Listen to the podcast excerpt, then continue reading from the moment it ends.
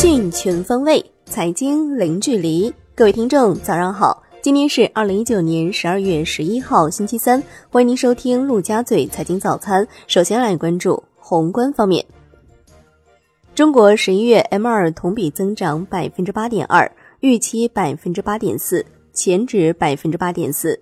十一月新增人民币贷款一万三千九百亿元，预期一万两千五百六十二点五亿元，前值六千六百一十三亿元。十一月社会融资规模增量一点七五万亿元，比上年同期多一千五百零五亿元。华泰宏观李超团队认为，十一月信贷稳健，尤其是企业信贷数据同比多增，体现政策思路。预计明年一季度货币政策扩信用发力，天量社融可期。中国十一月 CPI 同比上涨百分之四点五，预期百分之四点三，前值百分之三点八。一到十一月平均 CPI 同比上涨百分之二点八，十一月 PPI 同比下降百分之一点四，预期降百分之一点四，前值降百分之一点六。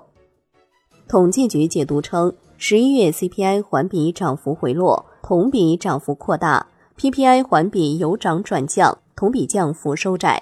十一月猪肉价格同比上涨百分之一百一十点二，影响 CPI 上涨约二点六四个百分点。中间梁红点评 CPI 数据表示，如果经济继续维持暂时企稳之势，非食品价格可能重现温和回升的迹象。叠加猪肉价格的走势，CPI 可能在短期内继续超出预期。央行公告，周二不开展逆回购操作。据万德数据显示，当天无逆回购到期，s h i b r 多数上行，隔夜品种下行十四点七个基点，报百分之二点一九八零。来关注国内股市，上证指数收涨百分之零点一，最终报收在两千九百一十七点三二点。深成指涨百分之零点四，创业板指涨百分之零点七五，科创板股票全线上涨。两市成交四千六百六十六亿元，北向资金净流入二十九点五四亿元，连续十九日净流入。邮储银行 A 股上市首日收涨百分之二，成交额超九十亿。香港恒生指数收跌百分之零点二二，国际指数跌百分之零点一二。全天大市成交六百一十七亿港元。周二挂牌的两只新股走势分化，启明医疗大涨逾百分之三十，邮储银行 A 股上市，H 股收平。中国台湾加权指数收跌百分之零点二八。工信部公示，二零一八年度推广应用新能源汽车补助资金预拨审核情况。本次资金预拨共计一百三十七点七八亿元，比亚迪拟获资金预拨逾三十六亿元。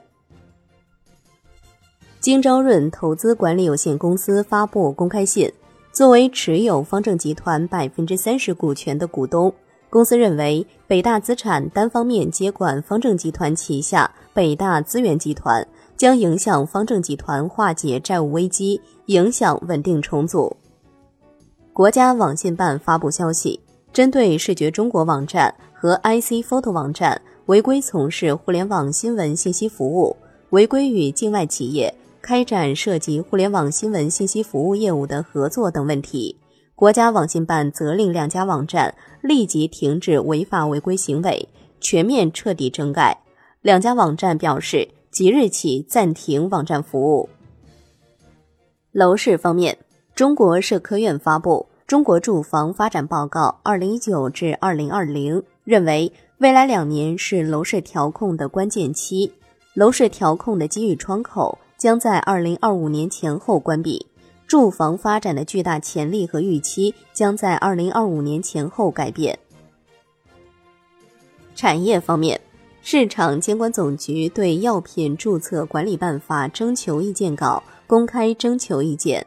对申请注册的药品，要审查申请人的质量管理、风险控制和责任赔偿等能力。中汽协发布数据，中国十一月汽车销量同比下降百分之三点六，乘用车销量二百零五点七万辆，达到今年以来月度最高水平，销量环比增长百分之六点七，同比下降百分之五点四。十一月新能源汽车销量同比下降百分之四十三点七。海外方面，美国、墨西哥和加拿大于当地时间周二签署了美墨加协定修改稿。为三国立法机关批准该协议铺平了道路。来关注国际股市，美股小幅收跌，截至收盘，道指跌百分之零点一，标普五百指数跌百分之零点一一，纳指跌百分之零点零七。欧洲三大股指多数收跌，法国 C C 四零指数收涨。沙特阿美 I P O 或超额认购。总认购规模达到四千四百六十亿里亚尔，覆盖率是百分之四百六十五。沙特阿美 IPO 个人认购人数是五百零五点六万人，总认购额是四百九十二亿里亚尔。MSCI 表示，基于沙特阿美的 IPO 价格，预期沙特阿美将符合早期纳入的最低市值要求。预计十二月十七号收盘后，将沙特阿美纳入指数，并于十二月十八号生效。商品方面，伦敦基本金属多数收涨而米七锌、而米七铝收跌。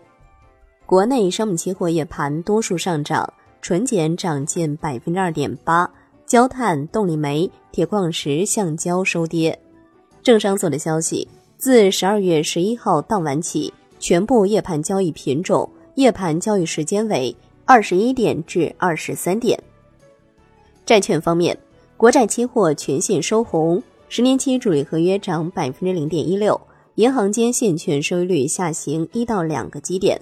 国开表现好于国债，国开先债受追捧，银行间资金面续松，格局不改，隔夜和七天回购利率回落。最后来关注外汇方面。周二在人民币对美元十六点三十分收盘价报七点零三八五，人民币对美元均价调升五个基点，报七点零四零零。好的，以上就是今天陆家嘴财经早餐的精华内容，感谢您的收听，我是夏天，下期再见喽。